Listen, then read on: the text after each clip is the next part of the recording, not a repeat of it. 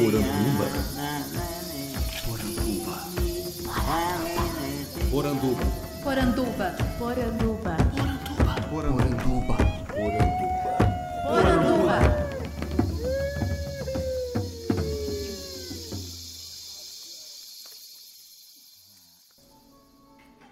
Bem-vindos à nossa Poranduba, o podcast sobre as histórias fantásticas do folclore brasileiro. Eu sou Andrioli Costa, o colecionador de sacis, e serei seu guia. E hoje eu estou aqui no centro de Porto Alegre e tenho o prazer de conversar com o Sérgio Calili, o criador da Liga da Mata, uma série de animações de folclore brasileiro. Tudo bom, Sérgio? Tudo bom? Um prazer estar aqui com você. Sempre tive vontade de participar com vocês aqui. Que legal. Sérgio, eu queria que você começasse e dissesse pra gente de onde que você é. Você nasceu em São Paulo? Você é do interior? Como é que é a sua história? Não. Eu nasci em São Paulo, na capital, em 1969, né? Faz um tempinho aí. Ah, enfim, é, e de lá nunca mais saí, né? Sempre morei lá em São Paulo. Você tinha, na, na sua infância, você teve algum contato com esses seres folclóricos? Tinha gente que contava história? Era livro? Era TV? Como é que era isso pra você? Na realidade, não. Ah, não tive muito contato, mas eu sempre fui um amante de Monteiro Lobato. Né? Ah, era uma, a, minha, lá, a minha referência para o folclore foi Monteiro Lobato. Foi a, primeira, a, prim- a minha primeira aproximação com o folclore brasileiro. E o Sítio do Pica-Pau Amarelo, que eu assistia todos, todos os capítulos da novelinha, adorava aquilo. E, e isso me instigou muito. E- Você pegou aquele sítio de Zica Salaberry, né? Sim, bem no início, é o mais legal de todos, né? O mais bacana, o mais, o mais legal que era de todos, né? Depois eles fizeram outros, mas esse é imbatível. Marcou uma geração. Marcou, né? marcou. Todo mundo lembra, todo mundo que tem a nossa idade lembra, lembra desse como uma referência e aprendeu muito com aquilo. Uhum. Muito. Durante muito tempo, então, foi esse o seu grande contato com, Sim. com o folclore brasileiro. Né? Sim, foi. Então, o que, que, que, você faz da vida? Hoje, hoje né, a gente te apresentou aqui como criador dessa animação, mas não é com isso que você trabalha, né? Não é isso que te faz é, ganhar a vida, certo? Certo. Bom, na realidade, tá certo e tá errado. Ah, Eu é? vou dizer aqui para você por que, que tá certo e depois por que, que tá errado. Primeiro, é, sim, eu, na verdade, a história, a ideia da Liga da Mata nasceu por conta da minha, da minha primeira atividade, que eu sou comerciante, eu sou empresário, tenho uma, uma fábrica de fantasias, fabrico fantasias de carnaval, de festa junina e de Halloween. E por conta dessa fábrica, nasceu a ideia, a vontade de ter uma- um negócio novo, um negócio diferente, que fosse exatamente o folclore brasileiro. Foi assim que nasceu a ideia. Como é que foi isso? Puder explicar pra gente? Claro. Um- depois de muitos e muitos anos que a gente fabrica fantasia, eu percebi que a gente tinha um buraco muito grande, né? A gente ficava três meses, quatro meses sem vender, porque do- da festa junina até o Halloween, que era a nossa, as, as duas datas... Carnaval. Sim, o carnaval começa antes, né? Então, carnaval, depois vem a festa junina, depois vem o Halloween, nesse, e tem um intervalo de três meses. Nesse intervalo a gente ficava sem vender nada muito, muito importante, nada que fosse assim é, Movimentasse que movimentasse, mesmo, que fizesse jus ao tamanho do nosso negócio, tudo mais. E aí o que aconteceu? Eu ah, comecei a buscar uma alguma nova atração e foi aí que eu percebi que a gente tinha aí uma defasagem grande, um dos melhores produtos que a gente estava deixando de lado, que era o nosso, a nossa própria cultura, que é nosso, absolutamente nosso, 100% nosso, que é o folclore brasileiro.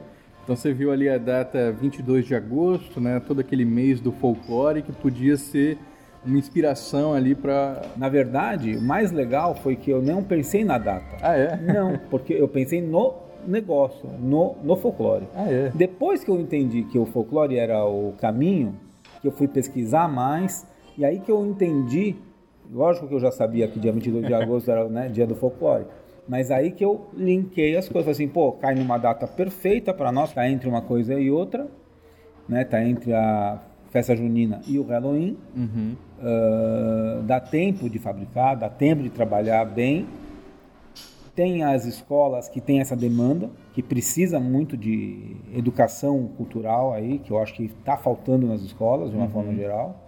Uh, ainda mais nos tempos de hoje, né, onde a cultura está sendo deixada meio de lado, né? Então a gente tem que efetivamente forçar uh, nesse caminho.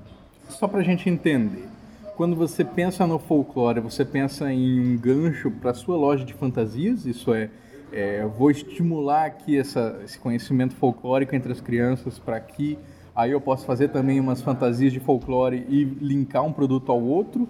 Ou eram coisas realmente diferentes, distintas? Na realidade, nasceu, como eu te falei, nasceu dentro da empresa, então evidentemente sim, não tenho dúvida, não, nunca seria hipócrita de dizer que não nasceu para vender fantasia. Evidentemente esse é o meu negócio, é o negócio da família, a gente faz isso há 40 anos. A ideia era sim vender fantasia. Só que, primeiro, primeira coisa que aconteceu, eu me perguntei se eu compraria uma fantasia do Saci para o meu filho, por exemplo. E aí eu, eu, eu percebi que eu não compraria, por quê? Porque ela não, é, ela não tem um atrativo, né? E como, por exemplo, tem as fantasias de outros personagens aí, da Marvel, da, da Comics. Um atrativos quer dizer no design? Não só no design, mas como, por exemplo, a criança não brilharia nos olhos dela. Porque Entendi. quem compra a fantasia não é o pai, é a criança. quem paga é o pai, né? E é porque a criança talvez não conheça, não, né? não exato. tem essa relação de afeto. Exato. Infelizmente, então, né? É, infelizmente mesmo. Uhum. É exatamente isso que você falou. Foi aí então que eu percebi que faltava o quê? Criar um produto, né? Efetivamente, né? Falando da maneira mais cruel possível, é isso mesmo, uhum. né?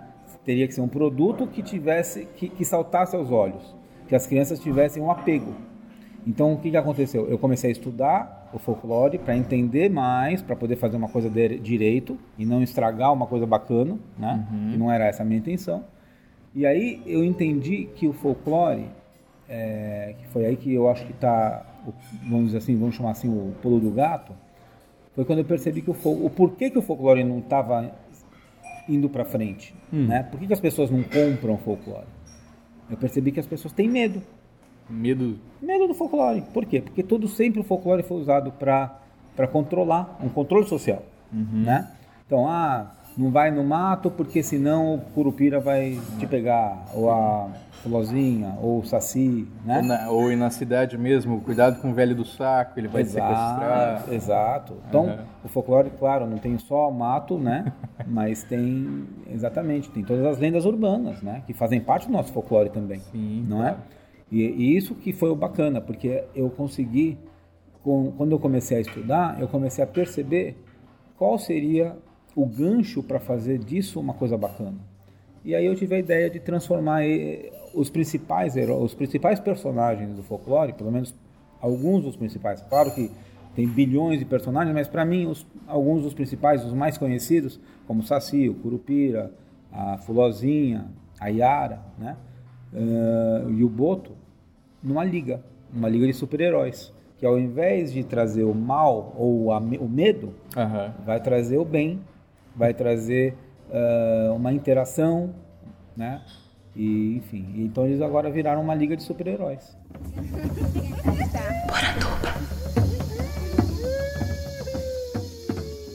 Da onde que você teve a sacada de fazer isso na forma de uma animação? Eu sou, eu sempre fui amante da animação. Desde uhum. 1990 eu já tive uma aproximação grande com a animação. Então, lá naquela época eu montei uma, uma mesmo sem ser profissional, né? Uhum. Mesmo sem ser animador, sem ser desenhista, sem ser artista, eu montei uma produtora na de década de 90. Na década de 90. Olha só. Uh, eh, para trabalhar com, com, com animação, mas era outra coisa, né? E aí, obviamente, que não deu certo, porque sem ser artista eu não ia a lugar nenhum. Então foi assim, virou um videogame, né? Eu brincava de fazer as animações ali e tal, tentava vender, não andava e tal. Claro que eu acabei desistindo, porque não era a minha praia, mas eu já gostava, eu adorava a animação, adorava. E, obviamente, desde pequenininho, desde criança, eu sempre fui apaixonado por desenho animado. Então, desde, sei lá, Tom e Jerry, todas as referências que a gente tem na nossa mente aí, Hanna-Barbera, uhum. a gente adorava, eu adorava todos eles, eu assistia a todos, conheço todos, né? E sempre eu adorei, adorei a animação. com a entrada aí da, das animações mais modernas, como Toy Story, é, enfim, Monstros, né? Essa- essa Toda da essa linha Pixar, Pixar, né? Aham. que é a referência de animação no mundo hoje, né? Apesar de que, graças a Deus, não, é, não são só eles hoje em dia. É. Temos outros bons aí. Aham. Inclusive, um dos melhores diretores de animação do mundo é o nosso querido Carlos, Carlos Saldanha, Saldanha. um brasileiro, Carlos Saldanha, que está muito bem cotado, só não ganhou o Oscar ainda por uma questão de ou de política, né? Ou de, sei lá, de chance. Mas eu acho que ele ainda vai chegar lá, né? Então essa foi a minha aproximação, por isso. Então, eu já, tinha- adorava. Já tinha esse começo ali, né, nos anos 90. Sim, E, e, e aí você resolve retomar isso com essa Exato. ideia nova de folclore. exato. Quando, quando veio a, a, a, a ideia, ela já nasceu na minha mente como um longa-metragem. Né? Para virar um produto, etc. Para poder fazer tudo aquilo que eu queria fazer, é, virar um produto, fazer as pessoas realmente quererem consumir folclore, né? Consumir no sentido de entender, de aprender, né? Então eu, eu entendi duas coisas ali. A maneira mais fácil de chegar numa- na- na- no meu público, que são as crianças, é desenho animado. É a melhor, a melhor maneira. Né? Ah, e a segunda coisa que eu entendi é que a, o que falta é educação. Puramente educação. Entendeu? Então, foi aí que eu comecei a trabalhar esse negócio. E aí que acontece? Quando eu tive a ideia, como eu já falei para vocês, eu não sou nem artista, nem desenhista, Uhum. nem produtor, nem roteirista e muito menos escritor. Aliás, eu sou empresário apenas, né? Então eu comecei, né? Mas você tem a vontade, Eu tinha isso aí já é o um melhor de tudo caminho. que era a vontade, exatamente. aí o que, que eu fiz? Eu peguei uma, o meu computador e comecei a escrever um texto para explicar o que eu queria fazer. Né? Então era um longa-metragem? Sim. Então a ideia surgiu como A ideia longa. surgiu como longa, exatamente. Aí eu escrevi um pouquinho lá, devia ter, vai, o meu projeto todo, como eu sou um cara que faz muitos projetos, então eu tinha umas cinco linhas. né? Talvez sete linhas É, né? Que era uma para cada para cada personagem, na verdade. E nem tinha a última, só tinha uns quatro. Só tinha naquele momento o Boto, o Curupira, a Yara e o Saci. Você acrescentou a comadre Fulozinha no É, final. é, por quê? Porque quando eu olhei pro grupo em si, eu percebi que só tinha uma menina. Uhum. E eu falei, pô, uma menina só para um grupo desse tamanho, com toda essa força? Não, é pouco. Preciso arrumar mais uma. E, a aí- gralha azul entrou quando? A gralha, a gralha entrou quando eu percebi que eu precisava também de um mascote. Uhum. E aí eu peguei efe- efetivamente buscando na internet, buscando na, na, na literatura o melhor personagem para ela, para ser aí um caricato, engraçado. E eu achei a gralha perfeita, porque ela grita muito, ela é meio, vamos dizer assim, meio chata, assim, sabe? Uhum. Mas ela tem uma função incrível, né? Ela semeia sementes, enfim, ela espalha sementes. Ela, ela é- ela tem- e ela é efetivamente um personagem importante. Então eu falei, acho que ela vai, vai cair bem ali. E aí eu criei. E aí, aí que aconteceu? Por conta disso tudo, eh, eu comecei a criar uma ideia, uma história pequena. E aí, de novo, eh, sempre eu percebia que faltava, né? E aí eu escrevi, além das sete linhas, comecei a escrever um pouco mais. Aí viraram umas três ou quatro folhas. Já é- eu já me sentia um escritor aí, até aí, né? Com três folhas escritas, já me, me achei bastante aí. E aí foi quando foi aparecendo, aí eu fui introduzindo eh, personagens a cada vez que eu tinha mais ideias. Então eu pensava ali algumas coisas, eu lia, eu ia lendo histórias, eh, e aí cada, a cada história que eu lia, eu reconhecia a necessidade de um personagem ou de uma, de uma abrangência, né? Será que a gente pode falar assim? Abranger algum tema mais importante. Então, por exemplo, é, obviamente, a causa indígena nasceu efetivamente por causa disso. É, comecei a perceber que todas, ou quase muitas histórias, tinham é, vinham dos índios, Uhum. né? A, nature, a, natu, a, a, a raiz estava na, nas na, na cultura indígena. E aí eu fui acrescentando e crescendo e ganhando história, porque aquilo foi ficando cada vez mais rico. Tava quase fugindo já do meu controle, se você quer saber, porque tava grande, tava ficando bacana, E quando você. Vamos pensar no seu processo criativo. Isso tudo era sozinho? sozinho. Você não conversava com ninguém? com ninguém, absolutamente ninguém, eu não conhecia ninguém a respeito. E eu tinha E- é- receio, inclusive, de falar com as pessoas sobre isso. Não porque vão roubar minha ideia, não, Mas não é- era isso. Eu imagino que seja pra não, não ser taxado de maluco. né? Exatamente. E quem mexe com folclore tem muito esse receio. Não só isso, não só isso, como também eu sabia que, por exemplo, dentro, de, dentro da minha casa mesmo, dentro da minha família, se eu começasse a falar muito, as pessoas iam assim, não dá pra você parar de perder tempo com bobagem e trabalhar? Né? É, eu sabia que isso ia acontecer, e era fato. Então, eu comecei a eu fazer isso tudo sozinho, eh, nas minhas madrugadas, em casa, às vezes dentro Você da tem loja. filho, sobrinho? Tem filho? Tenho dois filhos, uma menina de 17 anos e um menino de 14, que nunca tiveram contato com isso, a não ser na escola e muito pouco, Aham. muito pouco mesmo.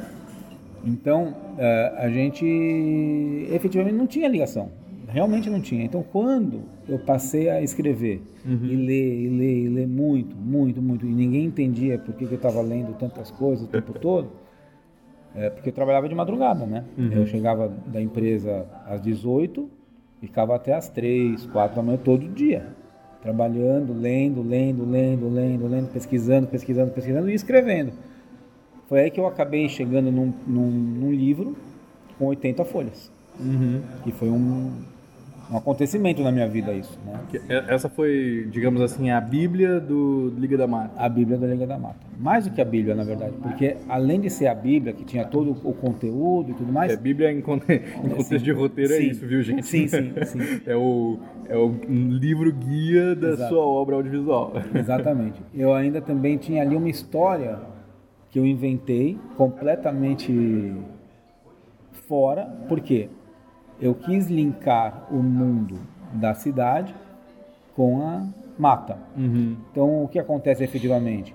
São heróis que, que são, na verdade, crianças, vamos, vamos chamar assim, crianças normais da cidade, que estudam em escola normal, enfim, e que são chamadas pelo pajé a se transformar em heróis da, da, da Liga da Mata, em heróis do folclore, que vão efetivamente trabalhar cuidando da mata, cuidando não e não só isso, cuidando dos- do, do dia a dia na cidade também, né? Essa é a ideia, linkar as duas coisas, porque afinal de contas essa é a nossa realidade, não é?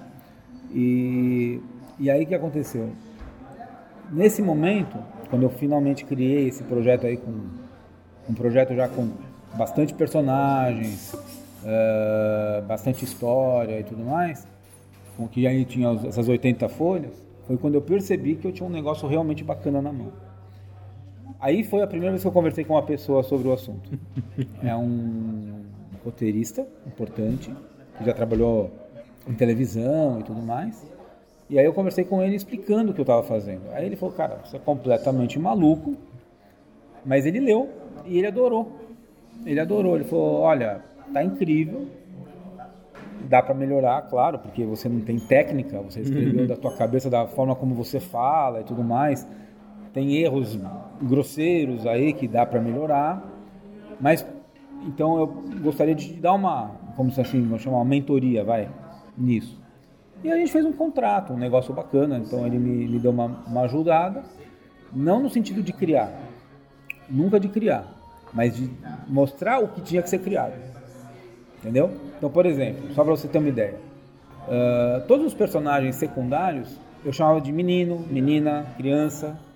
E ele fala assim, gente, essas pessoas todas são personagens, tem que ter nome. Você tem que dar um nome para essas pessoas. Aí foi quando eu comecei a inventar nomes para eles todos, né? Ah, até, não os personagens da liga, esses tinham nome. Claro. Mas os personagens que não são da liga, que são secundários mesmo, não, esses não tinham. Aí, como eu te falei, todos eles estão numa escola. Essa escola não tinha nome. Aí eu arrumei um nome para essa escola. Ele me, me sugeriu que eu arrumasse um nome. Aí eu sugeri um nome. E- mas isso, quem acessa agora o canal da Liga no YouTube, Uhum. vai encontrar não um longa-metragem, mas curta-metragem, Exato. O certo? que aconteceu foi que depois que eu descobri essa história e é toda essa, como eu vou dizer assim, essa melhora que ele me ajudou a fazer, o Dagomir, é muito importante. O nome dele é Dagomir Marquesi, é um cara muito legal que um dia a gente vai ter o prazer de, de conhecer. Um cara sensacional. É, quando eu apresentei o projeto para ele dessa forma, aí eu já estava me achando um, o rei da cocada preta, né? E aí eu falei que eu já ia fazer então a segunda temporada, porque na verdade eu tenho três ideias, três temporadas escritas assim, não, é, preparadas na cabeça. Só que aí eu percebi que eu tinha um, um buraco, um gap enorme do primeiro para a segunda temporada. Aí eu comecei a fazer, arrumar isso de tal maneira que o livro, que eu te falei que tinha 80 folhas, acabou ficando com 400 folhas. Nossa. Entendeu? Bom, aí, agora respondendo a sua pergunta, eu, só, eu fiz essa. Isso para você entender. Quando eu- eu comecei a querer dar a vida para todo esse processo, não só o livro, mas virar efetivamente o que eu queria, que era o longa, aí eu fui pesquisar para poder fazer a, desenhar os personagens de verdade, porque até então eles só existiam Um texto. em texto. Aí eu arrumei um, um desenhista, um diretor de arte. Foi muito, muito difícil, porque o primeiro não fazia o que eu queria, o segundo eu pedia. É legal isso. Eu fazia, falar assim, uma eu falei para um diretor assim: olha, eu quero um personagem brasileiro, é uma menina. Na primeira personagem que eu pedi, uma menina, ela tem que ser brasileira, ela tem que ter uma média 10 anos, 11 anos de idade, não mais que isso. É, bem brasileira mesmo. Então, por favor, não vá para a linha de anime, não vá para a linha de mangá, né? Referência de desenho que eu gosto, do tipo de desenho que eu gosto, eu já falei que eu gosto de Pixar, então foi o que eu pedi para ele. Eu quero uma coisa indo pro caminho da Pixar assim, mas não é americano, é brasileiro. Tá bom? Não, pode deixar comigo, tá, fácil. Ok. Passado uns dois meses que ele ficou desenhando lá, ele me chamou no estúdio dele e falou: Vem que você vai amar. Cheguei lá e ele me mostrou uma menina. Eu falei: Olha, teu desenho tá lindo, cara, tá maravilhoso. Olha, você realmente é um artista de mão cheia. Só que tem um problema. Não é o que eu pedi. Não é o que eu pedi. Eu pedi uma menina brasileira, de- da- da- você me convocou aqui uma mulher, tem peito, tem bunda, né? Mas não é, uma, não é o que eu pedi.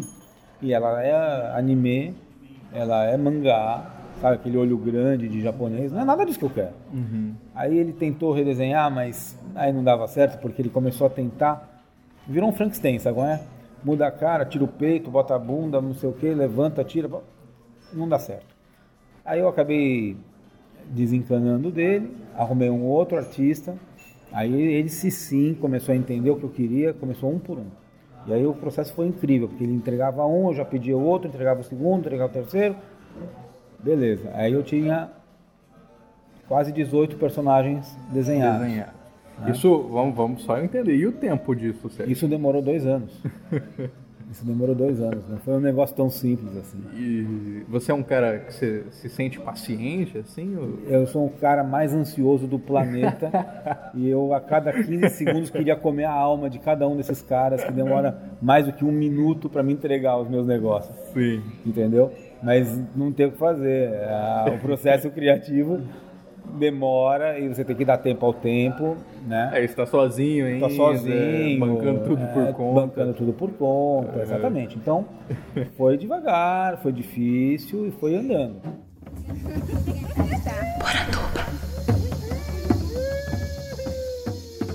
Aí o que aconteceu? Quando a gente finalmente desenhou todos os personagens, eu falei, bom, agora vamos, agora vamos lá, vamos, desenhar, vamos, vamos pro longa. Daí ele olhou pra mim e falou assim, você tem um milhão de dólares? Eu falei, não, não tenho. E nem se tivesse, não era aí, não era assim que eu ia gastar. Aí ele falou assim, então, amigão, não vai dar pra fazer o seu longa, cara. Você precisa de um milhão de dólares pra fazer o seu longa. Aí eu falei, bom, e aí, como é que a gente faz? Porque quando ele falou em um milhão de dólares, ele falou baseado no livro que eu falei que eu tinha 400 páginas. Aí ele falou assim, então, uma- você vai ter que ter uma segunda, uma segunda ideia aí, porque desse jeito não dá. Cara, eu fui pra casa quase chorando, né? Super chateado, bravo. Como é que eu vou fazer agora, né? Qual, qual será o meu plano B? Da onde eu vou tirar um plano B para isso? Daí eu passei uma semana chateado, olhando para os meus desenhos, feliz da vida com eles, mas chateado, não sabia o que fazer com aquilo. O que você tinha ali era o conceito, né? Eu tinha todo, não, eu tinha um livro Aham. escrito, pronto para ser editado. Eu tinha dois, eh, enfim, eu tinha 18 personagens desenhados, prontos para ser trabalhado, mas eles eram apenas still, era uma imagem, uma ilustração. Tinha que estar muito, muito, tinha muito chão para fazer alguma coisa ali. E realmente precisava de muito dinheiro. Aí eu comecei a ir atrás de algumas produtoras para tentar ver quanto ia custar de verdade. Realmente custava caro, não era um milhão de dólares, era um- mas era, era impagável, era um dinheiro que não tinha o que fazer, né? Aí foi quando eu, numa noite, mais uma dessas noites de loucura, eu, né, quando eu digo loucura, não é fumando nem, nem cheirando nada, viu, gente? É só, no máximo, o meu- o meu vício são dois: chocolate e café. né? É, aí eu tive uma ideia, eu falei, pô, se, quem não tem cão caça com gato, não é isso? Então, se eu não posso fazer o meu longa do jeito que eu quero, que tal se a gente extrair uma parte que é só que são só os heróis e fazer uma história pontual que não tem nada a ver com o livro, absolutamente outra história. Então eu tive uma, primeiro eu tive uma ideia, contar os, os- os, eh, as lendas do folclore com os meus personagens, ou seja, numa ótica diferente, né? Então essa foi uma, a primeira ideia que eu tive. Aí eu tive uma ideia simplista, né? Bem simplificada, que foi usando um dos meus temas prediletos, que é a festa junina. Isso que é claro. Aí eu voltei pra casa. nas- Quando a gente começou a conversar e você falou da festa junina, né? Claro que eu lembrei. Claro, claro. Que o, o primeiro episódio da Liga da Mata, pra quem não viu, o link vai estar aí no post, né? É um incêndio causado por um balão de festa junina. que se chama O Perigo dos Céus. Aham. Entendeu? Então é exatamente isso. Então eu aproveitei linkando o meu carro-chefe da minha empresa, né? Linkando, então eu linkei as duas as, as minhas três maiores paixões, a minha empresa, o, a festa junina que é uma grande paixão, eu adoro festa junina, e o meu novo projeto que é o meu novo filho, que é a Liga da Mata, tá certo? E aí eu fiz então uma história Quando chamando saiu o primeiro episódio? o primeiro episódio foi em 2016. 2016. Foi em 2016 e, e foi muito legal, foi muito legal. Foi um, um parto, né? Foi esse mesmo diretor de arte que fez os desenhos, foi ele que me ajudou a transformar esse sonho em realidade, porque acho que a realização do sonho foi ali, né? É, e a gente fez isso daí, virou uma coisa sensacional. Só que de uma maneira, como eu te falei, simplificada, não é simplista, talvez eu tenha usado a palavra errada antes, uma maneira simplificada. Então o que nós fizemos? A ideia inicial sempre foi fazer tudo em 3D, como na Pixar. Uhum. Por isso que custava um milhão de é, dólares. você tava, você tava jogando alto, hein, Sérgio? Jogando alto. Então aí a gente pôs o pé na, na- na realidade, Uhum. né, o pé no chão e falou, não, vamos fazer em 2D, vamos fazer uma coisa mais simples. Então fizemos apenas, então, somente três dos personagens principais. Então eu não, eu não usei no primeiro episódio ah, a Fulozinha, nem o Nem Boto, Boto, uhum. né? Usei apenas a Yara, o Curupira, o Saci. Saci, o Pajé, porque afinal de contas ele é o comandante dessa turma, E a, e a gralha. e a que tá Gralha, ali. que ela é o alívio cômico, ela é a graça da história, e sem ela não dá, sem ela não existe Liga. É, sem a Liga, é exatamente isso, sem a Gralha não existe Liga da Mata. E por que que, por que que tem duas versões do mesmo episódio lá, no, lá na sua página? Eu vou explicar por quê. Na primeira, na primeira vez, logo que a gente colocou, é, aí é uma história muito maluca, né? O que aconteceu foi é muito legal isso. Foi um, ah, isso para mim foi sensacional. Quando eu lancei o projeto, foi lançado no dia 22 de agosto de 2016, né? Efetivamente, porque era o dia do folclore. Então eu trabalhei muito e forcei a barra com o meu pessoal, com, com o artista, para ele, que, é- que eram dois, né? Era o Caio, que foi o desenhista, e o Hugo, que foi o animador. Eles dois correram muito tal para a gente conseguir lançar no dia 22 de agosto e lançamos. Quando a gente colocou no ar, no YouTube, na minha página no Facebook e tudo mais, quando eu lancei todo o projeto, por uma coisa, uma mágica que aconteceu, acho que foi, talvez tenha sido obra do Saci ou do Pajé, alguém ali fez uma obra, e aí isso foi, apareceu para um pessoal que fazia, estava fazendo a segunda edição de um Do festival de Rio Web Web do Rio Web Fest. Era somente a segunda edição. E eles me viram, não sei como eles me descobriram, porque eu pergunto para eles, eles não sabem. Não dá para entender. Foi realmente Uhum. uma magia, então só pode ter sido coisa do Saci, né? E sim, a gente foi a, foi pro festival, eles me chamaram. eh, em cima da hora, o festival ia acontecer daqui a 15 dias. Nossa. E aí eu me falaram, pô, você não se inscreve? Eu me inscrevi sem nenhuma pretensão, fui convocado para participar com a melhor animação do ano. Imagina você, né? E aí nós fomos, aí que aconteceu? Eu não tinha uma abertura, eu não tinha uma música legal ainda, tava ainda, né? Então eu corri, eu chamei o, eu, eu, eu descobri, eu arrumei um, um pessoal que faz um som maravilhoso, que é o Rogério e o Júlio, Rogério Nakati e o Júlio Romeu, são caras incríveis. Ah, eles fizeram a música de abertura da liga, e aí então eu lancei um, Segundo o vídeo. segundo vídeo com Aham. abertura para poder ir pro festival com uma abertura, Ah, um negócio entendi. mais legal, mais bem feito. Foi por isso.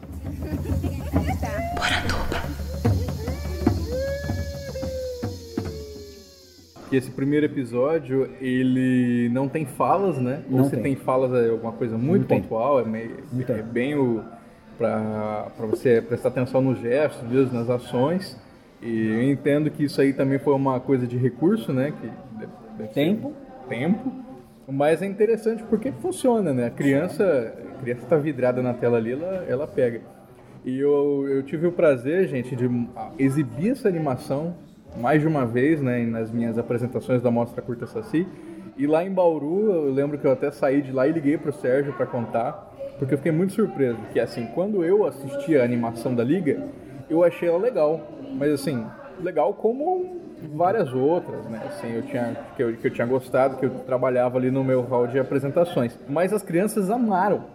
Elas acharam incrível, porque o que pegou elas foi justamente essa ideia de trabalhar os seres do folclore como heróis, meio que como Power Rangers, assim, né? Então cada um tem um, um símbolo do poder e eles a- assumem a sua forma heróica, né? Assim, tem o, o poder mágico que eles usam.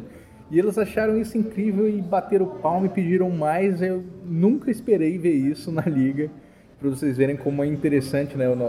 Esse olhar que a gente tem de adulto e o da criança é- são outras coisas que elas valorizam. Como o meu foco é a criança, então isso me, me emocionou no dia que você me falou, porque eu acho que é, é o que eu queria, atingir a criança e fazer com que ela vá buscar informação, fazer com que as escolas usem mais o folclore brasileiro para ensinar mesmo, porque o folclore ensina. O folclore efetivamente é educação, é cultura e é nosso.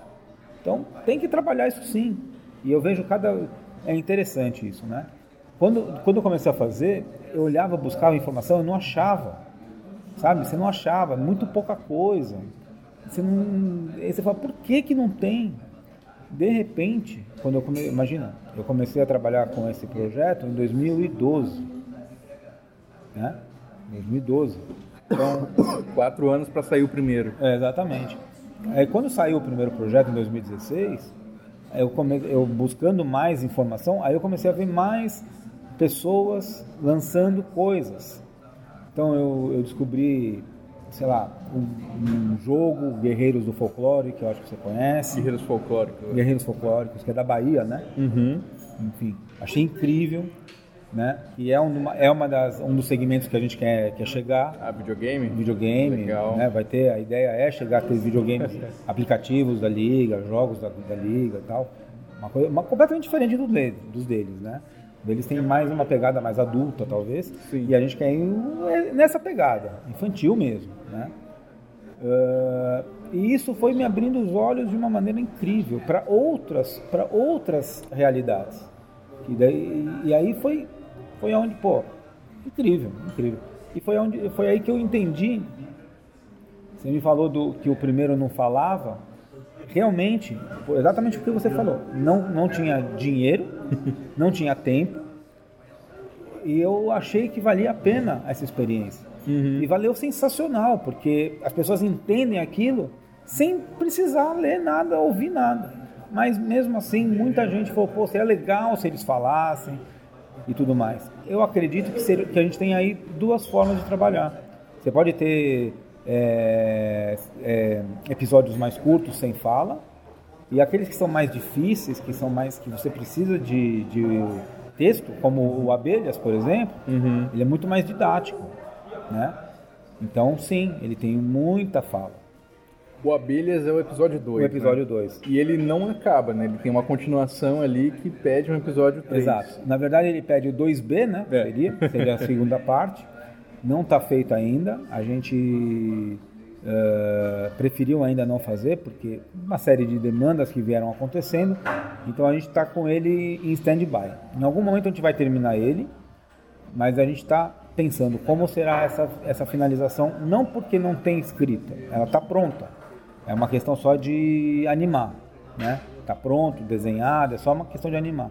Mas a gente tem outras, talvez umas outras eh, prioridades, entendeu? Então a gente está aí pensando se a gente faz essas outras prioridades antes. Aí eu explico por quê. Todo mundo gosta muito do negócio, do projeto em si. Mas o que, que eu falei para você do começo? A gente começou fazendo a ideia inicial, que era o longa, e tem o livro e tudo mais. Então muita gente, eh, a gente veio lá no festival que a gente participou, eh, a gente ficou em segundo lugar, a gente não ganhou no primeiro ano, ah, mas a gente participou já três anos consecutivos, né? E a gente está sempre entre as, entre as melhores animações do, do Brasil e do mundo, porque esse festival é internacional. Então isso para nós é é, um, é, um, é, um, é, um, é um marco sensacional. Né? E aí fica, a gente fica nessa, né? As pessoas, o mercado pede para a gente fazer algo mais pontual, é, que é o que a gente queria fazer, mas também o mercado profissional pede algo mais é, que explique a origem.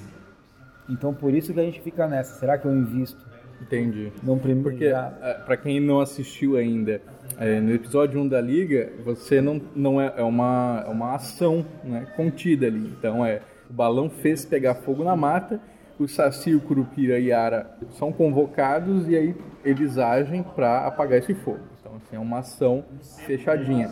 Você não sabe sobre esses personagens, né? não sabe sobre o Saci, não sabe sobre o Curupira. Depende do nosso conhecimento prévio sobre esses mitos. Né? E o mercado ele exige é, saber de onde eles vieram, a origem desses personagens, por que, que eles viraram heróis, etc, etc. Então aí tem exatamente isso. Então eu tenho duas, do- dois caminhos para seguir.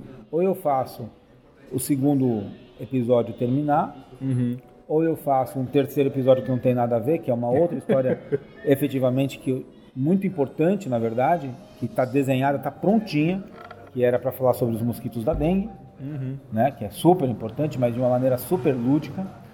Ou eu faço um, uma, um episódio que seria a origem. Begins, né? Exatamente, que é o que está acontecendo por aí. Então essa é por isso que a gente ainda não terminou ah, o segundo episódio, mas ele vai ser terminado com certeza. com certeza. E a ecologia foi um tema que você quis é, centrar muito a liga? Eu acho que a hoje, o momento que a gente vive, é, destruindo tudo que a gente tem, nosso patrimônio mais máximo, que é exatamente o meio ambiente, acho que não podia deixar isso de lado. Ao contrário, a gente tem que aprender a conviver, a tolerar as pessoas, mas tem que aprender a conviver, não tolerar, mas é, cuidar do que é nosso, cuidar da mata, cuidar, porque é esse- essa é a nossa vida. É dali que sai a vida. Sem ecologia, não tem nada. O longa, ele também ia seguir uma pegada assim? Sim.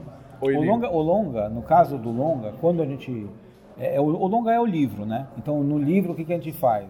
É, uma, é, é, é- é assim, tem todos os problemas sociais, né?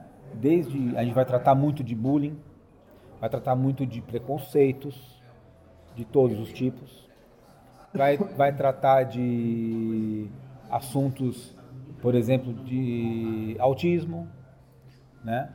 é, vai tratar de crianças é, adotadas, né, que, que, é, que, que não é mais um mito hoje em dia, né, vamos dizer assim. Não é mais uma coisa, né, ao contrário, né, mas ainda é motivo de, de bullying, ainda é motivo. Tudo sempre, né, criança sabe como é que é, criança adora achar um motivo, né, para ou se sobressair ou para desprezar alguma, algum amiguinho, vamos dizer assim, né. E, e aí, e, o- e a ecologia, o meio ambiente, vai estar do outro lado, né? Mas andando em paralelo, porque na cidade também nós temos problemas, né? Os rios poluídos, Esgoto. esgoto. a céu aberto, maltrato de animais, tudo isso daí faz parte, né? De uma, de uma forma ou de outra.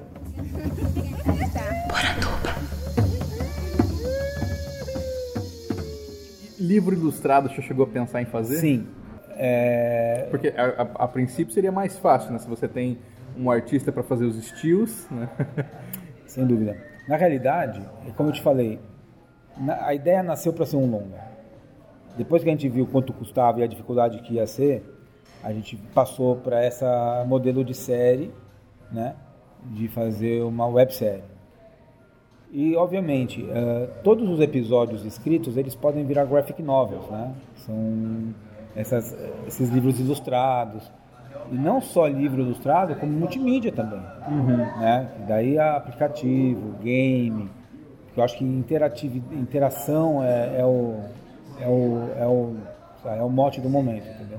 Quanto mais você conseguir fazer com que a criança interaja com a história, mais motivada a ler e a participar daquilo tudo ela vai estar. Entendeu? Então o livro é mais infanto-juvenil Sim. entendeu? É uma coisa, sei lá, o livro é um Harry Potter. A gente colocar uma. É, é um livro tipo um Harry Potter. Na mesma. Na mesma não, não tô colocando. Público-alvo, É, o público-alvo, não tô comparando com a. Lá, mas. Enfim, a ideia é mais ou menos para esse caminho. J.K. Rowling. Isso aí. Eu achei bem interessante, assim, quando a gente olha, por exemplo, para o Saci. né? O seu Saci, ele tem um design diferente, né? Então, ele não é só o gorro, ele tem uns detalhes dourados no gorro, né? ele tem a roupa dele que é, que é construída é, é muito mais pensada do que normalmente a gente vê, que é só um, um short, uma bermuda vermelha e o gorro simples, né? Isso foi uma coisa do seu olhar de confeccionista de, de roupas, assim? Você, quando buscou o design, você deu essas instruções de que ele tinha que ter algo mais marcante ou foi tudo que o artista trouxe mesmo? Foi tudo uma, foi um conjunto. As você falou, falou muito bem agora. As duas coisas aconteceram. É, primeiro, primeiro que ele tinha que ser um saci mais é, não vou falar a palavra fashion, mas a mais, mais Saci Fashion eu nunca tinha é, visto. é, sim, mas ele tinha que ser uma coisa mais real, porque ele é um super-herói. Então ele tinha que ter algo a mais, né? Então ele, ele, ele tinha que ser algo mais legal, assim, entendeu? Mais chique, mais Estiloso, enfim, né? estiloso e que, e que tenha, porque a gente efetivamente, o, aonde as crianças vão se apegar? É, na, é no contexto, é no design, no desenho e, depois, e, e também nos poderes. aquela coisa toda. Então, para tudo isso acontecer harmoniosamente, tudo tem que estar bem pensado, né? Você- se você pegar os heróis aí da Disney, todos da Marvel, da Comics, da DC Comics, todos eles também, eles são bem pensados nesse, nesse formato. Foi, eu me baseei muito, claro, né? Nada se cria, tudo se copia, né? Eu me baseei muito no que, no que, no que os, os donos do mundo fazem. A gente faz igual, tem que fazer. Não é isso? Tem que fazer. Quando ó, uma coisa interessante, ó, você tem essa grande preocupação com criança, Sim, né? sim, sim. Mas é, você nunca tinha mostrado a liga para crianças, né? ou, ou já tinha? Eu mostrei para conhecidos, né? É, a, tua, a, tua, a tua experiência foi a mais legal, porque foi para um grupo grande Bacana. e de desconhecidos, pessoas que não tem por que falar para mim, ah, tio, adorei. Não, né? Não tem tio, adorei ali, não é verdade? É muito mais legal isso, né? Então, tem algumas, algumas crianças que foram servindo para mim de laboratório, né? Quando eu comecei a chegar numa coisa mais próxima, por exemplo, meus filhos ainda deram muito, muita, muito pitaco. Gostei, não gostei, tira aqui, põe ali. algumas crianças amigos deles, aí fora, enfim, é, amigo do amigo, Porque eu estava menores. pensando assim, que na verdade você está contando só com a sua própria sensibilidade, Sim. né, para tratar esses temas de uma maneira que você acha que funciona para esse público, né? Claro que isso vem da minha fantasia também. Porque toda vez que eu coloco uma fantasia à venda na loja, você percebe qual vende mais e por quê. Né? Então você percebe que toda aquela que tem muito acessório vende bem, toda aquela que tem um brilho bacana vende bem, ela brilha nos olhos. Então você percebe que esse é o caminho. Então quando eu chamei o desenhista, eu falei, eu mostrei, ó, essa aqui mostrando de outros personagens ou de outras coisas, princesas, por exemplo. Eu tenho princesas chiques e princesas mais simples, né? Para atingir todos os tipos de pessoas. Tem pessoas que não gostam de chique. Não é só pelo dinheiro. Às vezes não gosta, quer uma coisa mais simples, não quer aquela coisa cheia de rebuscada, quer uma coisa robuscada, quer uma coisa mais, mais simples. Mas tem aquela que quer todo o glamour, né? E, e nos heróis é a mesma coisa. Então você tem, por exemplo, o Ben 10.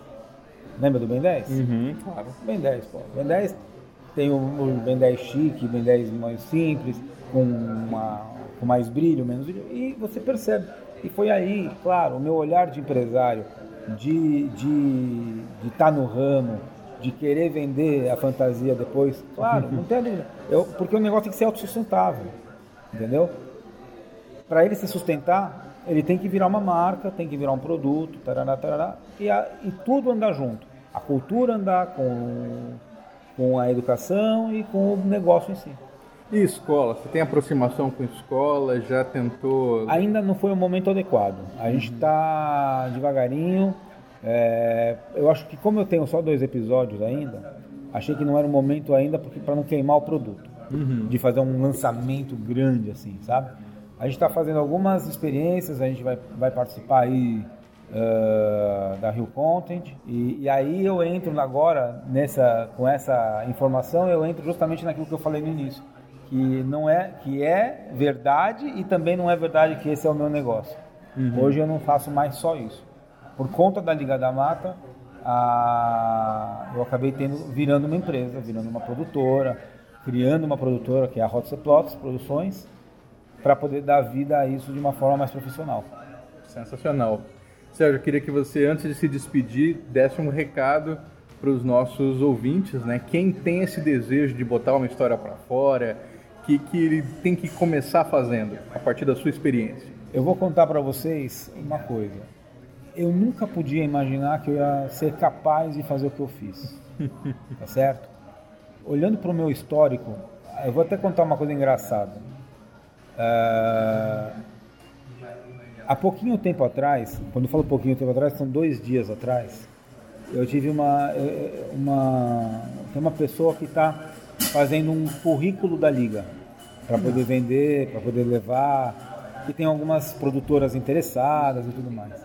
E aí ele falou, tá, então eu preciso do seu currículo, ele falou para mim. Eu falei, cara, o que que é o meu currículo? O que que é o meu currículo? Eu não tenho currículo. Porque afinal de contas, eu não sou do ramo. Eu sou um cara que empresário, eu não tenho uma formação de faculdade, mas não, é, não tem nada a ver uma com a outra, mas eu não, eu não fiz faculdade. Então não tenho lá, não, jornalista, não, não sou. É, escritor, não sou. É, é, não sou, não. Publicitário, não sou. Eu sou empresário, né? E, e eu tive a vontade de fazer. Eu acho que quem tem que, quem, quando você tem a vontade, você falou uma- logo no começo, é isso. Tem que ter a vontade, tem que ter a coragem de ir lá e fazer. Não importa o que vão falar de você, se você é louco, bobo, e, sei lá, estúpido, faz, faz o teu coração. O teu coração é quem manda. Faz, não importa quanto isso vai custar. Se você pode pagar, ótimo. Se você não pode pagar, vai fazendo devagar, que é o que eu, faz, o que eu fiz. Se eu tivesse muito dinheiro, talvez eu não fizesse tão bem. Talvez eu fosse, sei lá, Afobado. né? afobado, ia botar na mão de qualquer um ou de um cara muito, muito bom. Ele ia fazer isso e ele ia me mandar calar a boca porque ele é o cara, não é verdade? E no final as coisas estão andando. Eu tô, olha, eu tenho, eu tenho que agradecer muito porque eu, graças a Deus, eu não sei por que exatamente isso aconteceu, mas eu venho me cercando de profissionais incríveis. O desenhista é fantástico. eh, depois eu tive um diretor de arte tão bom quanto que deu segmento. Eh, os músicos são incríveis. Então, faça. faça. Se você tiver uma vontade de fazer, faça. Uma coisa que eu acho que o Andrioli nem sabe, ah, sabe sim, né, Andrioli? A Liga da Mata foi escolhida para participar do Festival de Webséries de Miami. Então é a primeira vez que a, que a gente vai exibir o folclore brasileiro em terras do Tio Sam. Né? Legal. Vai ser muito legal, muito legal. né? Então, quer dizer. E, e provavelmente nós vamos para Nova York também. É bem provável, bem provável. Nós estamos inscritos, já passamos pra, pra- da primeira, vamos dizer assim, eliminatória. Então é bem possível que a gente vá para Nova York. Então Miami já é, já já está garantido. Nós estamos participando com melhor animação, melhor trailer, melhor roteiro. Então são três indicações, é sensacional. Não sei se a gente vai ganhar alguma coisa, mas estar lá vai ser incrível, né? Com certeza. Certo? Muito prazer conversar contigo, Prazer é coisa todo boa. meu. É um prazer, é é uma honra. Quem quiser te acom- acompanhar o seu trabalho, te encontra onde? Eu tenho os sites da Liga da Mata, né? www.ligadamata.com.br. Tenho no Facebook, a Liga da Mata. Tem no, no- no Instagram também, Liga da Mata. E tem no YouTube os dois, os dois vídeos já lá. E mais alguns clipes pontuais de carnaval, né? São coisas bacanas que a gente faz no Natal. A gente vai fazendo e vai colocando lá é, algum material.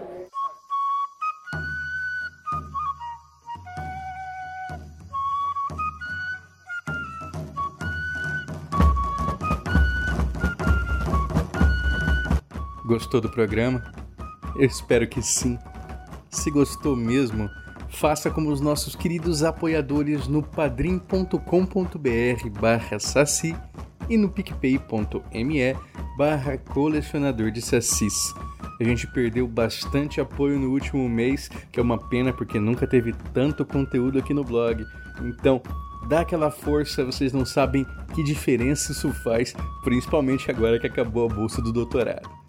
Eu agradeço muito a Ana Lúcia Mereger, a Carolina Mancini, o Daniel Burli, o Daniel Freire, o Daniel Medina, o Daniel Renatini, a Débora Dalmolin, a Diane Macagna, o Douglas Rainho, o Euclides Vega, Felipe Rafael, o Geossi Silva, o Ian Fraser, o Coi, o Michael Wolfert, o Marcelo Silveira, o Maurício Xavier, o Maicon Torres, a Nilda Alcarinque, o Rafael Joca Cardoso, o Ricardo Santos e o Roberto Silva.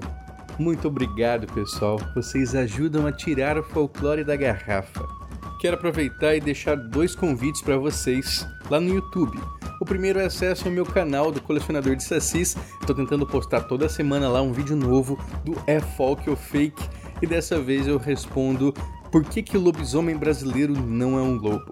E também no YouTube, dessa vez no canal do Folclore BR Somando Visões, vocês vão encontrar a nossa primeira Hora Folk, que é a sua mesa redonda mensal para discutir folclore na mídia. Então a gente dá lá indicações de folclore nos games, nos livros, nos videogames.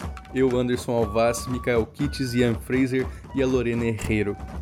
Esse podcast foi editado por mim, Andrioli Costa, o colecionador de sacis. Acesse colecionadordesacis.com.br. Um abraço e até a próxima. É quando a noite está mais escura que mais precisamos de luz.